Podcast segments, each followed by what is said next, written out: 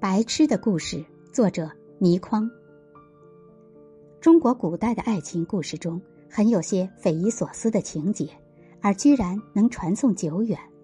看来，除了说明中国人在传统生活中根本不懂得男女爱情，还说明我们有时蠢笨的可以。男女同窗共事三年，只因女的扮了男装，所以不知其是女子。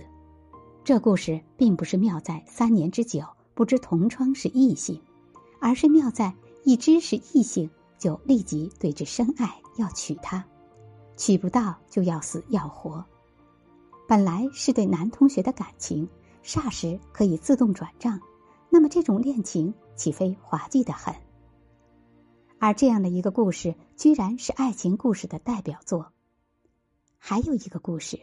男的约了女的在桥下见面，男的先到，等着等着，女的还没来，潮水涨了，男的由于要守信，不肯离开桥下，被淹死了。这种故事听的人要是没有疑问且全盘接受，那么这个民族也不会有什么希望了。